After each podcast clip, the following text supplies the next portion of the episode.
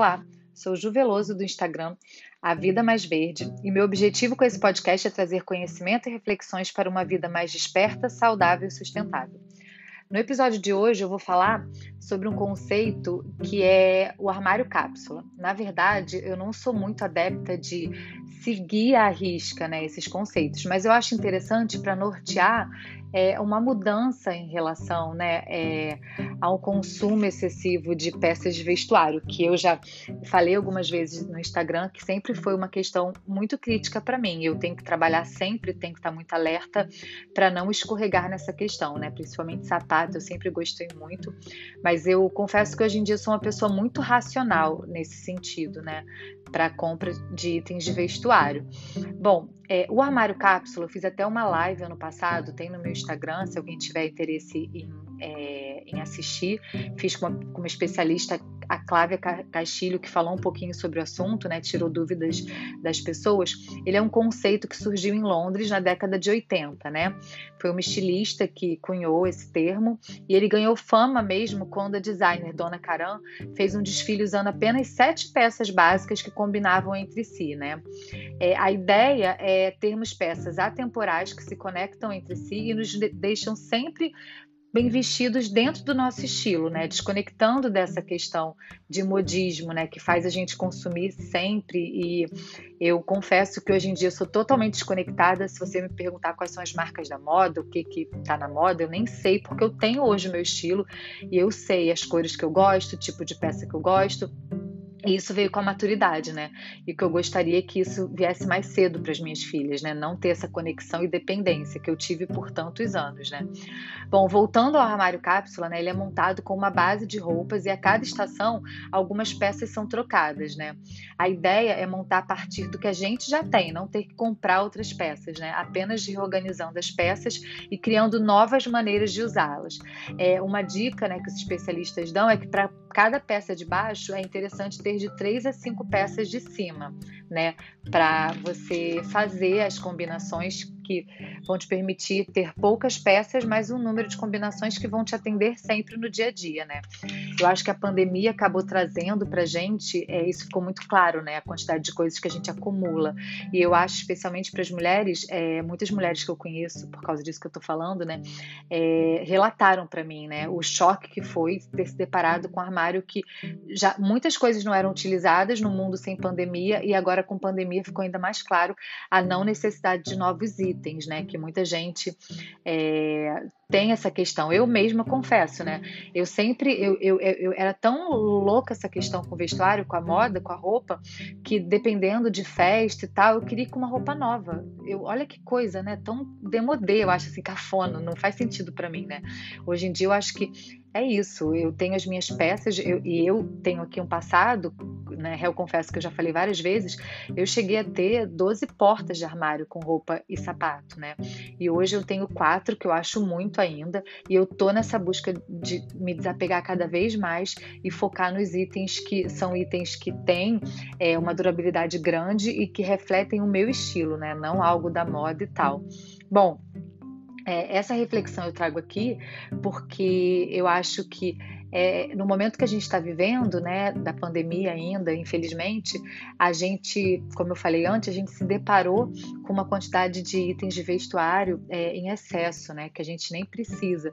Então, talvez agora possa ser um momento da gente fazer mesmo, né, um levantamento, fazer essa análise do que realmente é, faz sentido a gente ter, né, doar para tantas pessoas que precisam e ressignificar essa questão, né, do vestuário, da moda na nossa vida, né.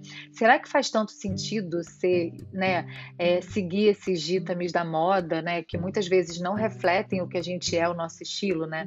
É, hoje realmente não faz nenhum sentido para mim, né? Já há um tempo. Né?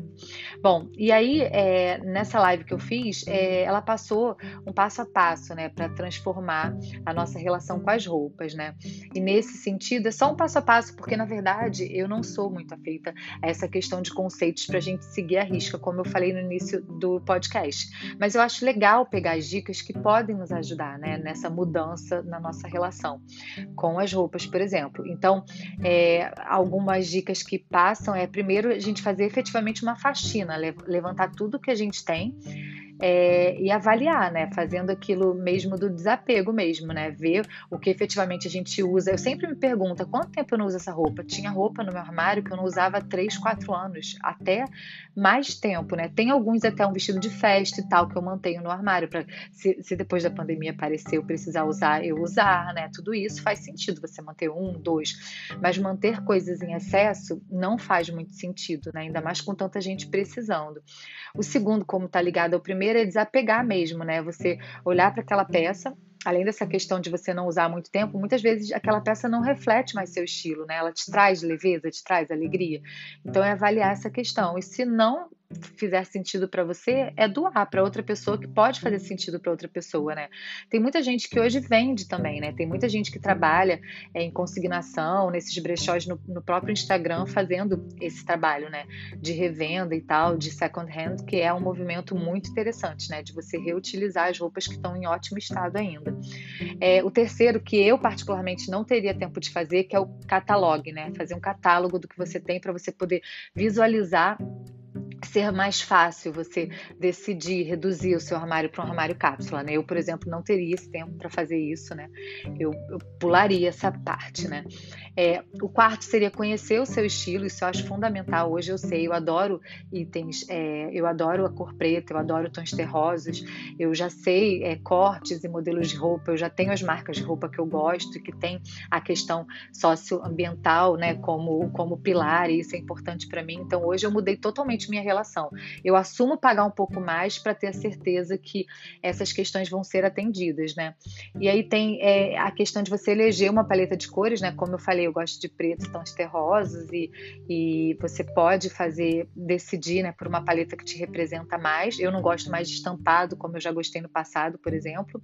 É, a sexta dica é mãos à obra, efetivamente você pegar suas roupas e separar e fazer as combinações, né, para você reduzir o seu guarda-roupa.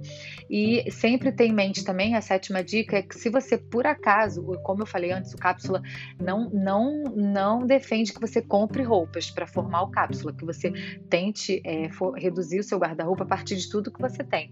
Mas se você por acaso precisar consumir por alguma questão específica, né? Eu, por exemplo, o que eu mudei, é, eu comprava roupa todo mês, roupa e sapato todo mês todo mês mesmo, né? E aí, é, isso era uma brinco, roupa, sapato, muitas coisas eu nem usava, usava só uma vez. Hoje eu compro basicamente uma vez por ano. Eu já elejo duas ou no máximo três, geralmente são duas peças que eu quero. E aí Claro, tirando o, o, fato de que, poxa, meu sapato de meu tênis de corrida não tá mais dando, vou comprar outro. Ou o sapato, a minha rasteira não arrebentou. Isso sim, essa reposição. Mas sempre tentando buscar uma alternativa que seja mais sustentável, né? E aí eu já tenho esses itens, fico acompanhando o preço, porque eu realmente acompanho o preço. E aí eu me dou de aniversário, mas às vezes eu nem compro no meu aniversário, porque pode ter uma, eu fico acompanhando e vejo efetivamente que a peça tá mais barata em um período e eu me dou. E aquilo tá bom para mim. E eu acho que a tendência é até diminuir isso, na verdade, né? Porque você vai entendendo que isso passa a fazer menos sentido mesmo, né? E uma coisa que eu acho legal, até como economista, talvez, né, eu tenha sempre esse viés, é anotar o quanto que você economizou, né? Eu já fiz aqui um podcast falando, né, o quanto eu deixei de comprar mensalmente, o impacto que teve no meu orçamento familiar, né? E aí você pode fazer essa, essa, esse dimensionamento tanto em dinheiro que você economizou, como espaço, né? Aqui, por exemplo, eu já tenho gavetas vazias, tanto no, nos meus banheiros quanto no meu guarda-roupa, coisa que era inimaginável no passado recente, né? E aí, com esse exercício, acho que te estimula a continuar nessa pegada. Bom, é isso. Se você tiver dicas, né, quiser trocar, compartilhar, é só falar comigo no Instagram, arroba a vida mais verde, que eu vou adorar saber mais sobre esse processo.